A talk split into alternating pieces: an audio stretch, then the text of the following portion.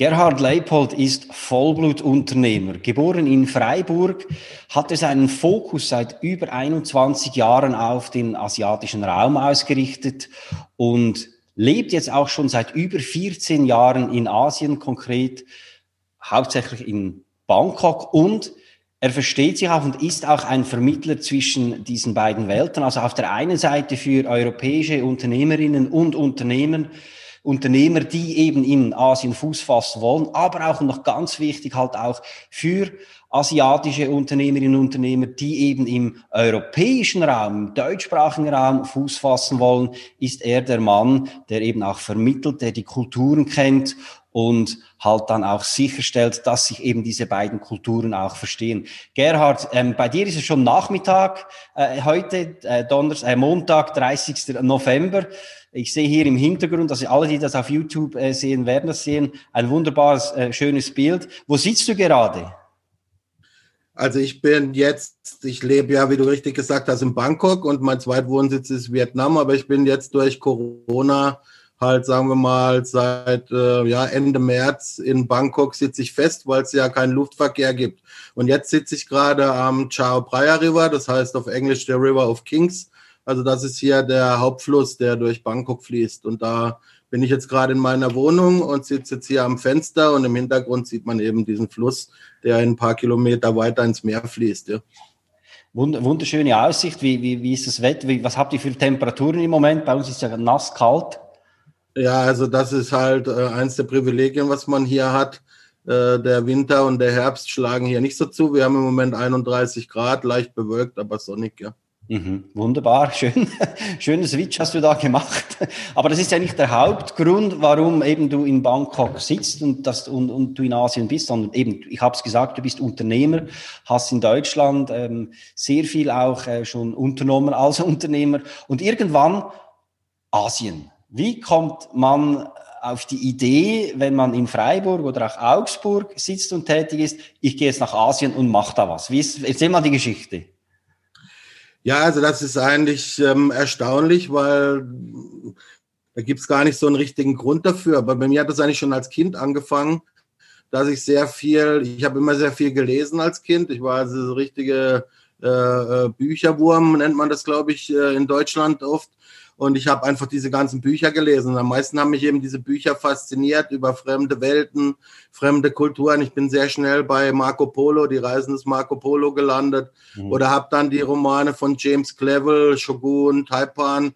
Ich wollte dann immer im Fernsehen diese Sachen anschauen, während die anderen Kinder, Biene Maya und wie das alles da heißt, Pipi Langstrumpf, wollte ich mich immer mit dem Thema Asien beschäftigen. Ich habe meine ganze Familie immer genötigt, äh, zum Chinesen essen zu gehen. Gab es damals äh, nur in, in Freiburg. Mittlerweile gibt es ja auch Thais, Vietnamesen etc. Aber ich wollte immer schon, ich hatte immer schon dieses Interesse. Und ähm, als Student äh, ging es dann auch das erste Mal und da sind wir dann mit dem Rucksack äh, hierher und da habe ich dann eigentlich die Entscheidung getroffen, in ein paar Jahren bist du hier. Und so ist es dann auch letztlich gekommen, ja. Okay. Und jetzt ist es so, es ist ja nicht, also A ist ja eben ähm, Bangkok oder Asien allgemein ja nicht einfach um die Ecke. Also es gibt eine, spürt man auch tiefe Verbindung von dir zu dieser Kultur. Das ist bestimmt schon mal ein erster guter Schritt. Aber was war denn so der erste entscheidende Schritt, wo du gesagt hast, jetzt bin ich angekommen? Das mache ich jetzt. Was, was ist da passiert?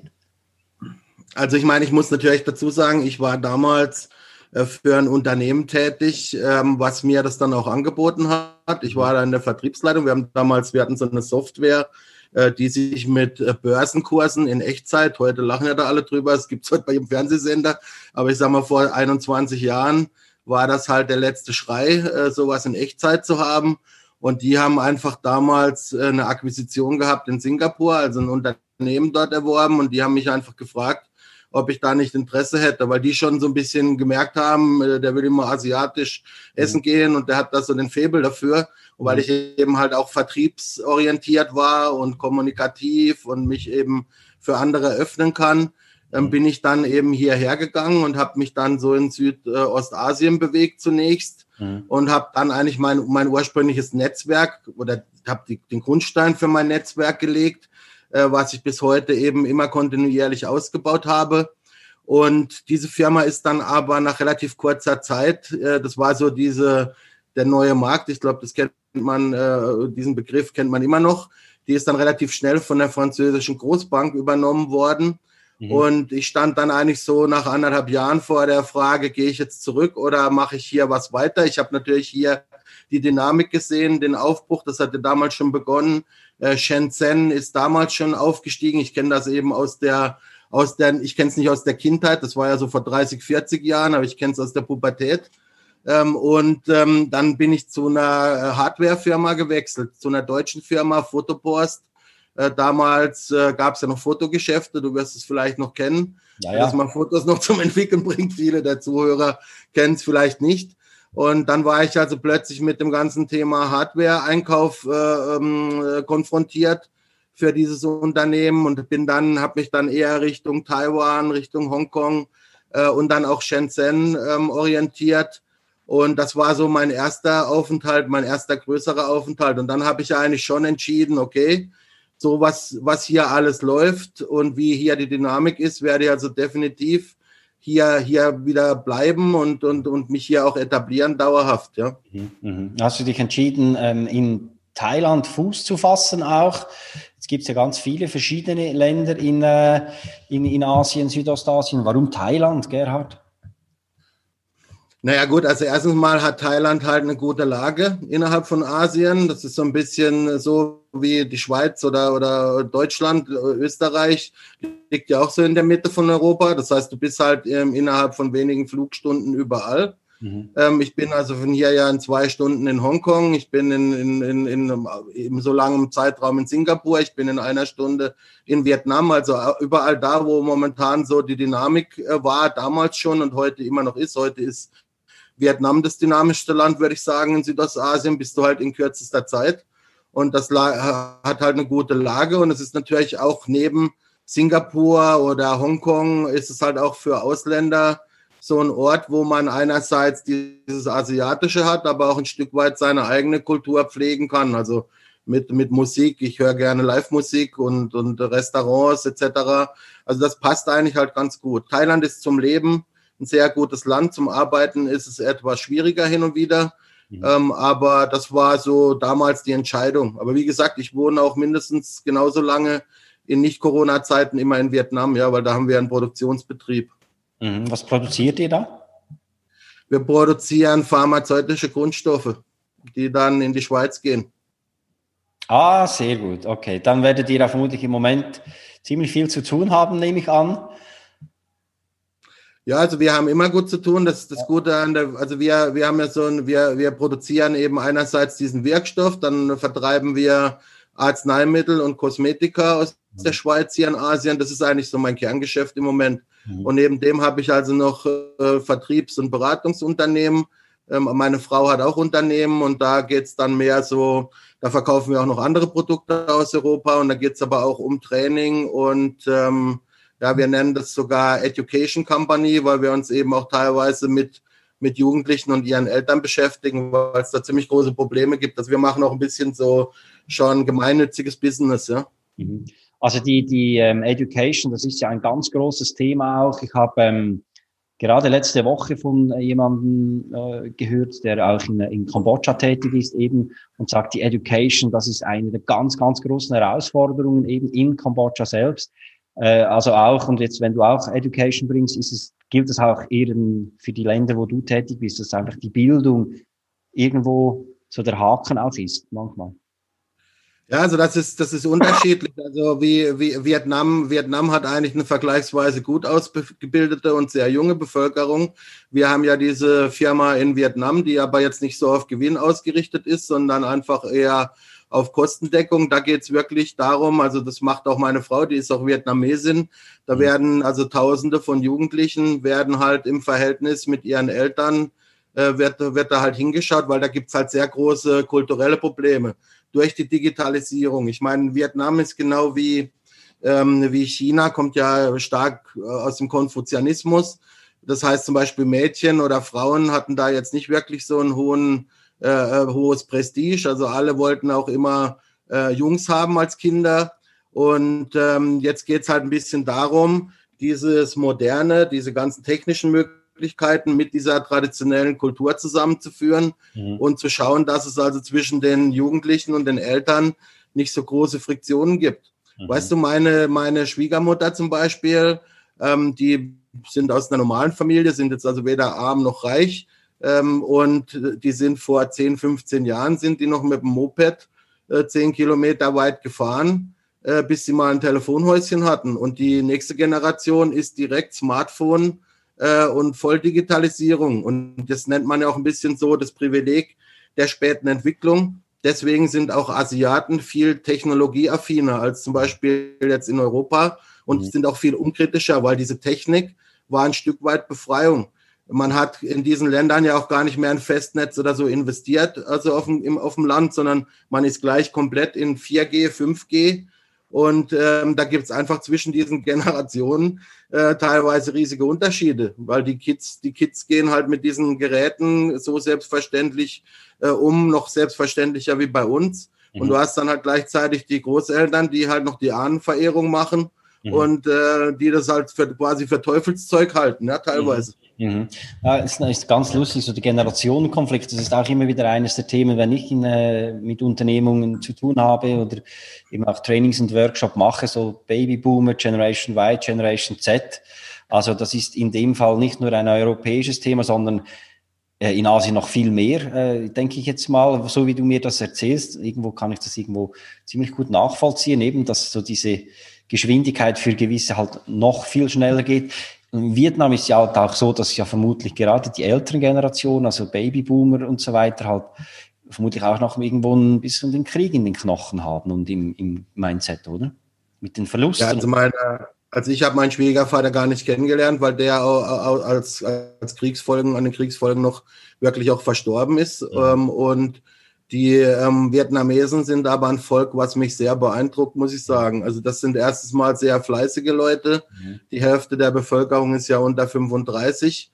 Die sind sehr leer, weil du eben gefragt hast nach Education, also lernwillig sind sie sehr. Sie mhm. sind sehr leistungsbereit. Wenn du mal zum Beispiel nimmst, also in meinem Fall hat meine ganze, die ganze Familie von meiner Frau hat also zusammengelegt damit meine Frau nach Singapur gehen kann zum Studieren. Ja? Mhm. Und das sind halt so Sachen, das würdest du jetzt äh, vielleicht in anderen Ländern nicht so finden bei normalen Leuten, dass sie eben Bildung so weit oben ansetzen und sagen, okay, welches unserer Kinder ist denn hier das Smarteste? Äh, und und äh, sie haben natürlich wie alle Asiaten dieses vernetzte Denken. Die Familie erwartet dann natürlich aber auch irgendwo nicht jetzt unbedingt Geld, Mhm. Aber dass halt dann ähm, derjenige, der diese Bildung erworben hat, halt auch dann was für die Familie tut. Mhm. Zum Beispiel Netzwerke aufbaut oder Unternehmen aufbaut, in dem dann andere Familienmitglieder wieder äh, teilhaben können. Ja, das ist natürlich ein bisschen ein anderes Denken als in, in Europa, wo wir immer sehr individualistisch sind. Ja. Mhm, mhm, mhm. Ja, absolut. Und da sind wir jetzt gleich auch um, beim Thema, eigentlich dein Thema, eben Netzwerke, Vertrauen, ähm, die, die Kulturen eben auch äh, zueinander führen. Dir ist es ja gelungen als Unternehmer, also deine Kontakte, dein Netzwerk, das hast du ja ähm, absolut beeindruckend aufgebaut. Eben dein, deine Kontakte reichen ja auch bis ins thailändische Königshaus. Äh, ist auch nicht was, das äh, jeder erreicht. Und ich weiß auch, da kannst und darfst und sollst du auch nicht allzu viel erzählen. Trotzdem lüfte doch mal ein bisschen diesen Schleier.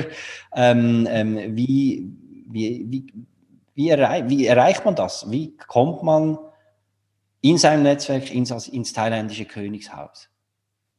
Also die Kultur hier ist ja, wenn du jetzt, sage ich mal, ähm, es gibt immer Licht und Schatten. Ich rede jetzt nicht von den Schattenseiten, äh, von irgendwelchen Leuten, die einem Urlaub übers Ohr hauen oder andere Dinge. Aber die Kultur hier, wenn man das jetzt äh, von der Rheinkultur her sieht, sind ja alle diese Kulturen sehr gastfreundlich. Mhm. Sie sind sehr höflich.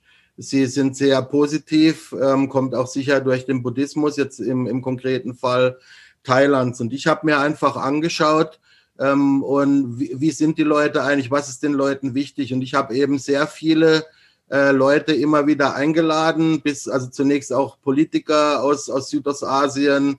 Äh, dann habe ich irgendwann über Freunde, man kommt dann so über Freunde rein, denen eben bestimmte Mitglieder der Königsfamilie vertrauen. Die haben ja auch einen ganz normalen Freundeskreis. Mhm. Äh, kommt, wird man dann irgendwann eingeführt und ich hatte dann halt das Glück, dass ich auch ähm, primär mal zwei Prinzessinnen kennengelernt habe, die eben auch sich sehr für deutsche Literatur und deutsche Sprache interessieren. Ich habe ja gesagt, ich habe sehr viel gelesen mhm. äh, und das weiß man ja aus der Verkaufspsychologie, dass wir die Leute mögen, die uns mögen. Mhm. Das heißt, wenn man also gemeinsame Themen hat und gemeinsame Dinge mag, dann baut sich auch schnell eine Sympathie auf und Sympathie ist ja so ein bisschen die Vorstufe auch von Vertrauen. Mhm. Äh, dann hat man halt auch gesehen, okay, ich, ich benutze, ich will das jetzt für mich nicht irgendwie so benutzen.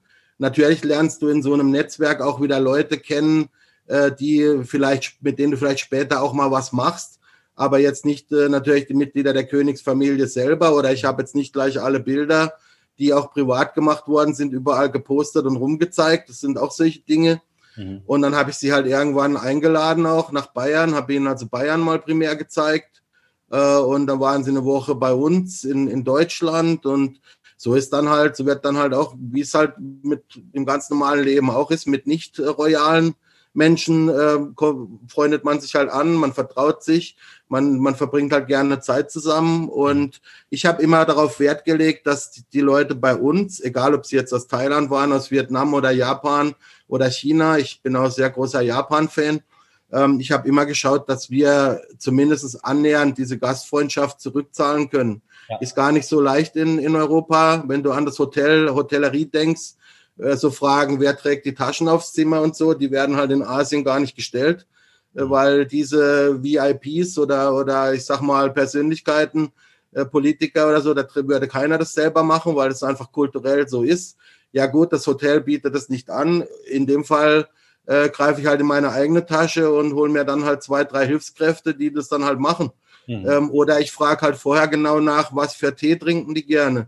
was haben die für Vorlieben. Mhm. Und dann dann fühlen die sich halt schon ein Stück weit ähm, außergewöhnlich gut äh, betreut oder sehen halt die Gastfreundschaft. Und das ist halt bei Asiaten aus meiner Sicht sehr wichtiges Thema. Ja. Also auch äh, zuerst einmal geben, Vertrauen schaffen. Ich denke auch Geduld ist sicher auch eine der Tugenden, die gefragt ist in Asien. Und äh, ich hab, ja. Ich habe auch, das kannst du auch gerne für deine Community, gebe ich dir später den Link. Ich habe auch ein E-Book geschrieben, umsonst ist das, ähm, zum Thema, wie man erfolgreich Geschäftsbeziehungen mit Asiaten aufbaut. Ist auch für alle Leute äh, lesenswert, die generell Beziehungen aufbauen, also nicht nur mit einem geschäftlichen Hintergrund, also wenn man auch mal hier leben will. Mhm. Und da hast du richtigerweise gesagt, ähm, ist ein ganz wichtiger Faktor Zeit weil du hast nicht diese, du hast ja nicht diese Sicherheit oft wie bei uns, mhm. äh, wenn du jetzt an Geschäfte denkst, an Vertragswesen, dass dir jetzt ein Gericht automatisch hilft, äh, etc. Also Asiaten sind schon die meisten, man kann das nicht so verallgemeinern, aber diejenigen, die ich getroffen habe, sind eigentlich immer der Meinung gewesen, die Beziehung ist wichtiger wie der Vertrag. Mhm. Das heißt, wenn ich eine tragfähige Beziehung habe mit meinem Geschäftspartner, mit meinem Kunden, mit mhm. meinem Mitarbeiter, mit meinem Auftraggeber, dann können wir auch Krisen miteinander bewältigen. Ich finde dieses Denken gar nicht so falsch, mhm. weil aus meinem eigenen Leben, meine Lebenserfahrung hat mir auch mal wieder gezeigt, wenn du eigentlich den Vertrag brauchst, ist es eigentlich schon zu spät. Mhm. Und meistens bluten dann beide, wenn es zu einem Prozess kommt. Also diese Einstellung, alles für eine gute Beziehung zu tun und eine Beziehung zu pflegen, die finde ich gar nicht so schlecht. Mhm. Ja, das kann ich mir vorstellen. Und ähm, eben, du stehst ja jetzt auch dafür, eben, dass wenn Unternehmer oder Unternehmerinnen selbstverständlich in Asien Fuß fassen wollen, dann ist ja das nicht so, ähm, so locker vom Hocker.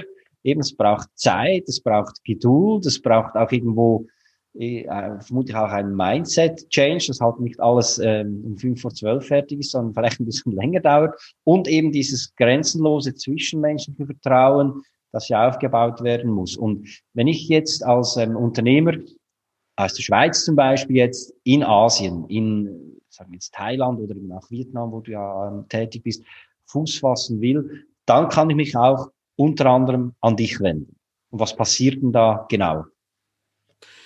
Ja, also ich, wir haben, wir haben verschiedene, wir werden, also um mein neues Projekt, über das wir hier heute auch reden, das hat jetzt eigentlich erst richtig im September, Oktober begonnen, mhm. weil ich jetzt eigentlich eben seit, wie du richtig gesagt hast, seit über 21 Jahren im Asiengeschäft bin und ich möchte jetzt eigentlich auch was weitergeben und was zurückgeben. Mhm. Und letztendlich wir bieten verschiedene Dinge an. Wir haben auch Angebote umsonst, wenn man sich einfach informieren mhm. möchte. Wir werden demnächst auch ein Webinar online stellen. Das ist auch frei. Dann wird es aber auch Online-Kurse geben. Es wird Seminarreisen nach Asien geben, wo man nicht nur was lernt, sondern wo man auch schon erste Geschäftspartner kennenlernen kann. Das werden wir also entsprechend organisieren. Ich mache Keynotes, ich mache digitale Keynotes, wo es einfach um das Thema geht, was müssen Unternehmen wissen in diesem jetzigen asiatisch-pazifischen Zeitalter. Ich nenne das immer Jahrhundert. Mhm. Und dann geht es natürlich bis hin zu einem Mentoring, wo ich also wirklich auch Unternehmen äh, begleite, wenn die Chemie auf beiden Seiten passt, dass, dass ich sie wirklich hier auch begleite, äh, für einen längeren Zeitraum hier, hier ins Geschäft zu kommen. Ja. Gibt es da ganz bestimmte Branchen, wo du sagst, da bin ich jetzt wirklich ähm, voll drin oder ist es irgendwo egal, aus welcher Branche ich komme? Du kannst hier so die ersten Türen öffnen, also ich meine, öffnen zu Asien ähm, oder gibt es da gewisse Einschränkungen auch? Also ich habe halt, ich habe halt im Laufe meiner Zeit, ich war eben ja auch Unternehmensberater und habe eben genau solche äh, Markterschließungen gemacht. Deswegen bin ich relativ breit aufgestellt. Ich sehe aber natürlich für bestimmte Branchen einfach auch besondere Chancen. Und da würden sich halt manche auch wundern. Also zum Beispiel ähm, durch eine Urbanis Urbanisierung, die in Asien immer weiter voranschreitet, entstehen immer mehr Mittelschichten. Es gibt also Experten, die berechnet haben, dass zwischen 2015 und 2030 asiatische Mittelschichten zusätzlich 29 Billionen, und ich rede jetzt nicht von den englischen, sondern von den äh, deutschsprachigen Billionen äh, Dollar mehr Konsumausgaben zur Verfügung haben. Mhm. Das heißt, im Grunde genommen sollten wir uns nicht so lange hier rumärgern, äh, ob die Asiaten stark oder schwach sind, ob wir das gut oder schlecht finden, sondern die Schweiz hat jetzt mit Vietnam auch gerade ein Freihandelsabkommen gemacht. Glückwunsch. Ähm, und äh, wir sollten schauen, dass wir unsere Waren in, in, in den Verkehr bringen. Denn ich weiß aus meinem eigenen Umfeld, aus meinen eigenen äh, Familienkreisen, wenn die Leute hier mehr Geld haben, wenn die in die Mittelschicht aufrücken, dann kaufen die keine Produkte, billigen Produkte aus irgendeinem Billiglohnland, vor allen Dingen, wenn es um ihre Kinder geht, wenn es um ihre Eltern geht, wenn es um Medizin geht, wenn es um Nahrungsergänzungsmittel geht, wenn es um Konsum geht, wenn es um Lebensmittel geht oder Babynahrung, gab es ja auch schon Skandale mit Gipsbeimischung äh, in Babynahrung, sondern die kaufen Produkte aus Japan, aus den USA und aus Europa. Und wenn wir nicht in der Lage sind, bei solchen Freihandelsabkommen teilzunehmen, wie jetzt gerade das größte der Welt wurde ja gerade geschlossen, das hast du wahrscheinlich mitgekriegt in Asien, da müssen wir mitmachen. Sonst werden unsere Produkte künstlich verteuert ja, und wir haben Chancen. Ich habe Marken, ich habe Schweizer Mar ich habe eine Schweizer Marke aufgebaut in Thailand, die fängt jetzt in Vietnam an und in Hongkong ist durch Corona ein bisschen unterbrochen und das läuft eigentlich alles sehr gut. Wir haben große Chancen in Asien an dieser Entwicklung zu partizipieren, weil die Menschen unserer Qualität und unserer Sicherheit immer noch vertrauen. Technische Innovation ist ein anderes Thema, da könnten wir einen eigenen Podcast machen dazu. Da müssen wir langsam aufpassen. Aber ich sage mal, Konsumgüterbereich haben wir große Chancen. Und dann natürlich der Maschinenbau dahinter, wenn du an Lebensmittelindustrie denkst. Medizintechnik ist ein Riesenthema. Die, die Industrien und vor allen Dingen auch die Krankenhäuser, der öffentliche Sektor wird die Infrastruktur aufgewertet. Da haben wir immer noch gute Chancen. Nur wir sollten dann halt auch schauen, dass mhm. unsere Regierungen auch entsprechend dann äh, dabei sind. Sonst sind unsere Produkte halt 20, 30 Prozent teurer, nur durch Zölle und Abgaben. Mhm. Und nicht mehr, nicht mehr erschwinglich. Gerald, ich habe mal eine Frage. Du bist ja auch, du hast ja Jahrgang 71, also du bist auch Generation X und hast ähm, ja auch bestimmt mitgekriegt, so wir hatten ja schon Mitte, Mitte der 90er Jahren wurde ja auch schon ähm, so das, das, das, das Asien, das aufstrebende Asien in dem Sinne propagiert und ausgerufen. Es gab ja auch ein Buch, Der Aufstieg der anderen und so weiter, wo ähm, der Autor, der Name fällt mir jetzt gerade leider nicht ein, wirklich da sagt, Asien wird Amerika irgendwann in den Schatten stellen. Ähm, was wir dann erlebt haben, ja, in den 90er Jahren war ja auch der Crash. Ähm, an den, an den asiatischen Märkten. Und jetzt sind wir ja wieder so in, in dieser Phase, eben du sagst auch, das asiatische Jahrhundert, das wird jetzt passieren.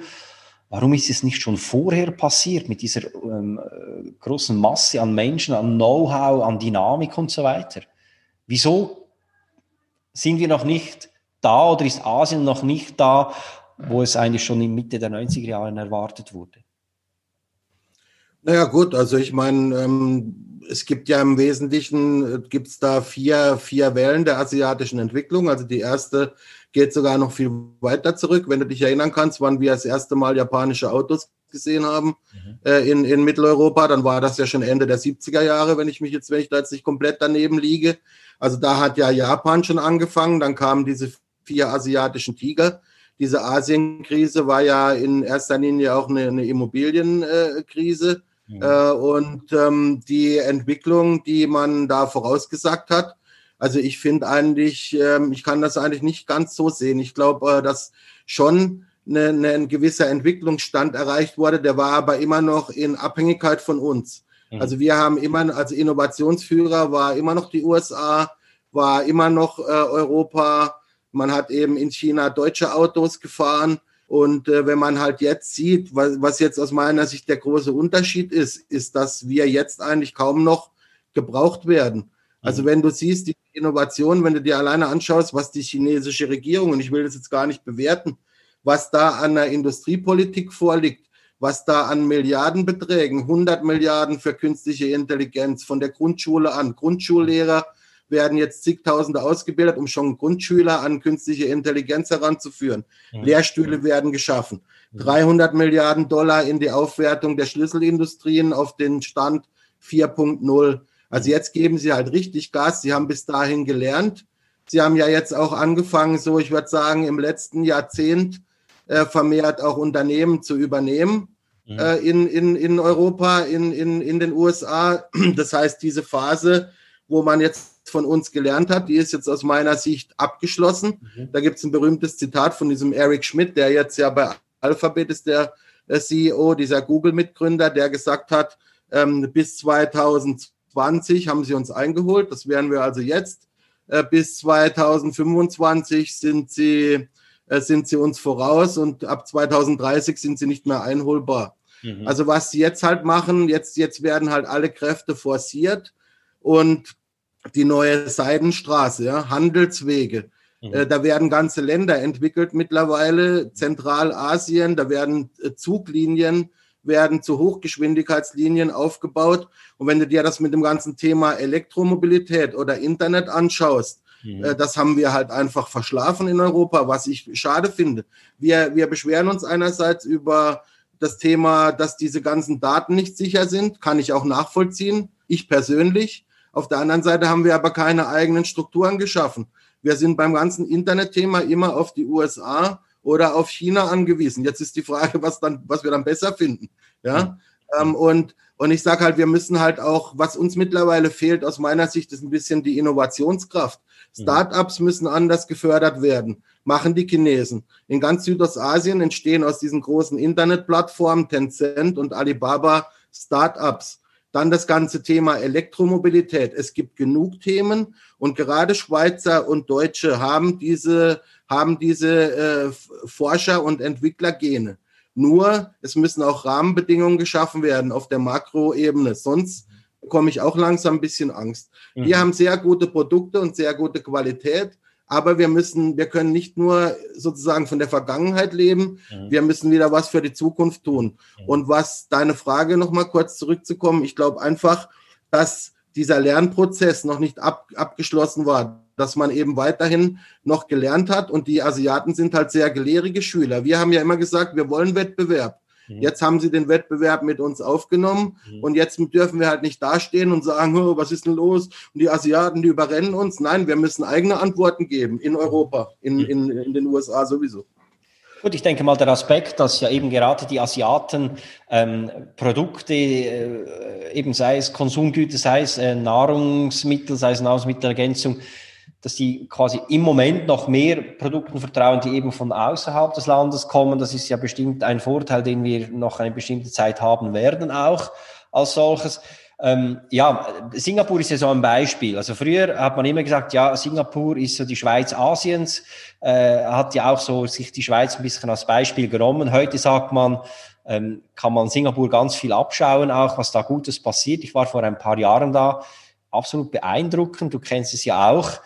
Ähm, da könnte man ja sagen, gut, wir müssen ja nicht unbedingt Angst von dieser Entwicklung haben, sondern sagen, okay, äh, so im Stile von keep the best and change the rest, was da an Innovation kommt, nehmen wir, verarbeiten wir, veredeln wir vermutlich auch und können es ja dann auch wieder zurückgeben. Ist es so ein Gedankengang, der aus deiner Sicht valabel ist?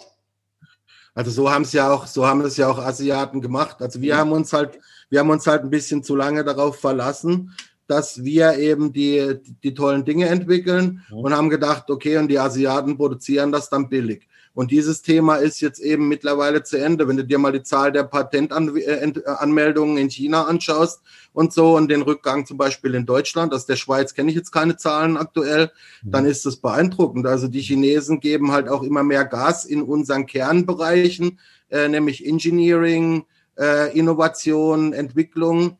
Und ich denke, dass das, äh, was du sagst, richtig ist. Wir können, wir können sowieso beide voneinander lernen. Mhm. Und vielleicht auch mal zu deinem Coaching-Thema. Das, der Podcast hat ja, glaube ich, auch ein bisschen den Coaching-Hintergrund. Ja. Was ich zum Beispiel erlebt habe, hier auch während Covid, mhm. äh, was wir lernen können, ist eindeutig, dass wir viel mehr nach innen gehen müssen.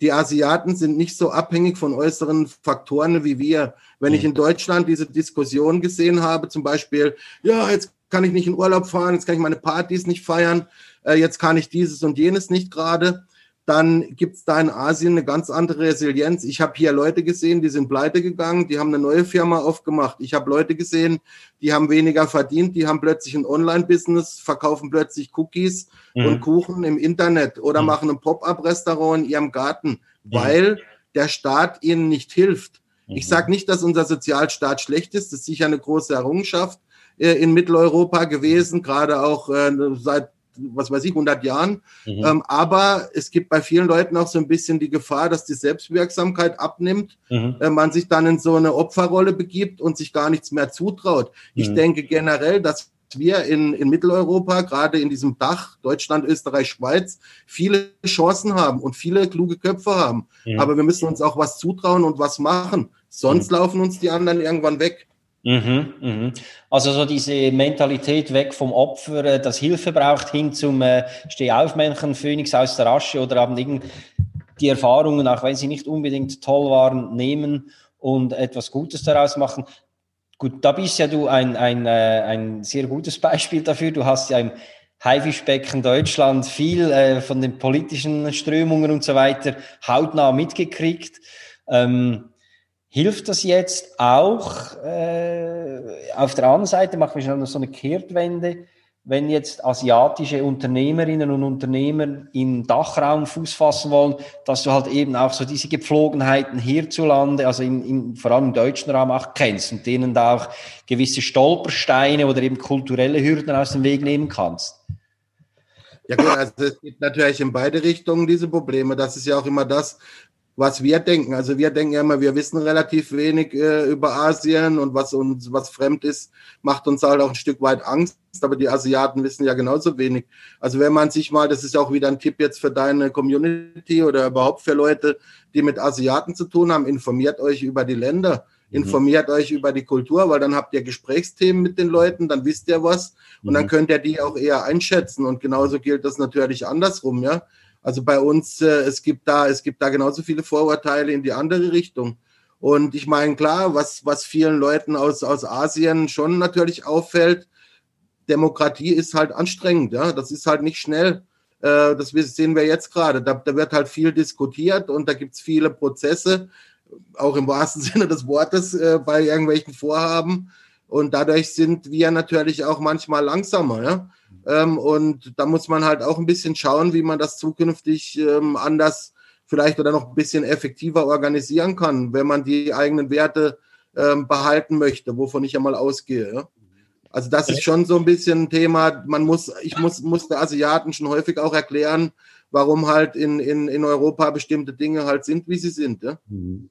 Was rätst du einem äh, Unternehmen, das hierzulande, also im, im Dachraum tätig ist und jetzt in, äh, in Kontakt mit äh, einem möglichen asiatischen Investor oder Partner kommt, also der eben in Europa, im Dachraum Fuß fassen will, was, was rätst du hier so? Was sind so die, die ganz entscheidenden ersten Schritte, dass das auch, dass die gute Basis gelegt werden kann? Also sich auf jeden Fall, sich auf jeden Fall informieren ähm, und sich das, was wir schon angeschnitten haben, ein Thema ist auf jeden Fall deswegen habe ich auch auf dieses E-Book verwiesen, sich mhm. informieren, wie baut man Beziehungen auf. Mhm. Äh, da gibt's eben, da habe ich zehn wichtige Hinweise gegeben. Einen haben wir schon gesagt, nämlich Zeit geben mhm. der ganzen Geschichte.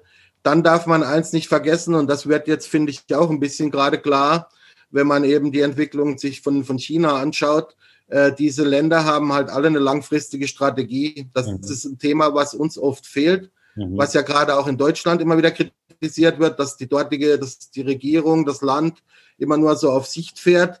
Also Asiaten haben halt einfach eine langfristige Strategie und es geht aus meiner Sicht schon darum, auch rauszufinden, was ist diese Strategie, mhm. wenn man eben eine Partnerschaft haben möchte. Also wirklich, eigentlich ist es wie bei den meisten Beziehungen, sich kennenlernen, sich verstehen und viel miteinander kommunizieren. Mhm. Der Asiate wird sowieso, die asiatische Seite wird mit dir oder mit einem Unternehmen sowieso nur ins Geschäft kommen, wenn du richtig durchleuchtet bist und in ihrem Interesse als vertrauenswürdig eingestuft worden bist. Ja, mhm. ja kann ich mir vorstellen.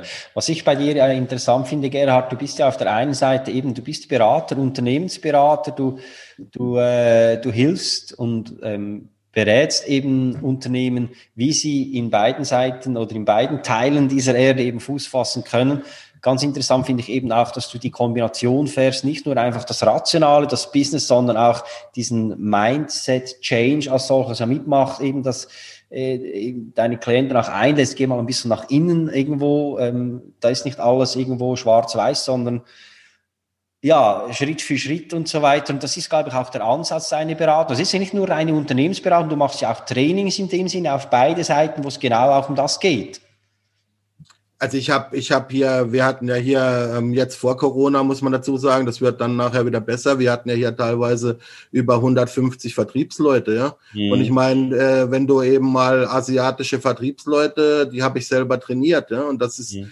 da kriegst du halt sehr viel Erfahrung, weil da muss geht's eben in die andere Richtung. Die muss ich eben dann schulen, geh nach außen, zeig ja. dich, äh, überwinde deine Angst, sprich fremde Leute an, auch wenn das nicht zu deiner Kultur passt also wir sind, wir sind hier, äh, also wir sind zwar internationales Unternehmen mit Schweizer Wurzeln, aber wir sind natürlich auch asiatische Firmen mhm. in diesen Ländern. Das ist übrigens gleich der nächste Ratschlag. Ähm, also ich sage immer so als plakatives Beispiel, äh, McDonald's verkauft eben in den asiatischen Ländern auch Reis mit Hühnchen und solche Gerichte, weil sonst die Eltern mit den Kindern oder den Jugendlichen äh, nicht dahin gehen würden. Also selbst diese Firma hat sich asiatisiert als Weltkonzern, weil sie einfach gesehen hat, äh, wenn ich in diesem Markt, also man kann nicht mit einer komplett Schweizer, deutschen, was weiß ich, Brille hierher kommen und sagen, ich ziehe hier mein Ding durch. Mhm. Ähm, und auf der anderen Seite muss ich halt auch sagen, beide Seiten können voneinander lernen. Sie mhm. können von uns vielleicht teilweise lernen, äh, wie gehe ich nach außen, wie kann ich auch die Kraft des Einzelnen nutzen, wie kann ich auch den Individualismus für mich nutzen. Mhm. Wenn ich es kulturell nicht mag, dann mache ich es halt in der Company. Das mhm. ist auch das, was wir trainieren, weil es da einfach ein nützliches Tool ist. Derjenige, der Angst hat mhm. und schüchtern ist, mhm. weil er das halt kulturell so gelernt hat, schüchtern zu sein, der verkauft halt nichts. Mhm. Das ist halt so. Und ähm, dann wird das halt als Tool geschult. Das kann man mhm. schulen. Da gibt es auch Durchbrüche. Könnte ich dir auch wieder stundenlang davon erzählen, von diesen Trainings weil, weil eben viele zu mir gesagt haben, das geht mit Asiaten nie, was du machen willst, mhm. äh, funktioniert aber bestens. Ähm, und auf der anderen Seite können wir halt, wie gesagt, lernen, geh mal mehr nach innen, mach dich nicht so viel vom Außen abhängig. Mhm. Das ist die ganz große Stärke der Asiaten. Da kommen dann irgendwann noch Stichworte wie Meditation. Ich habe in dieser Covid-Krise am Anfang auch rumgejammert. Ich hatte auch keine Lust. Ich hatte so viele Projekte, die ich machen wollte, dieses neue Projekt ist ja erst durch Covid entstanden. Ich mhm. wollte davor neue Märkte entwickeln. Ich habe gesehen, die Umsätze brechen ein. Ich bin jemand, der viel reist. Ich war plötzlich auf meinem Radius hier auf ein paar hundert Metern. Wir hatten ja richtig Ausgangssperre hier mit Militär etc.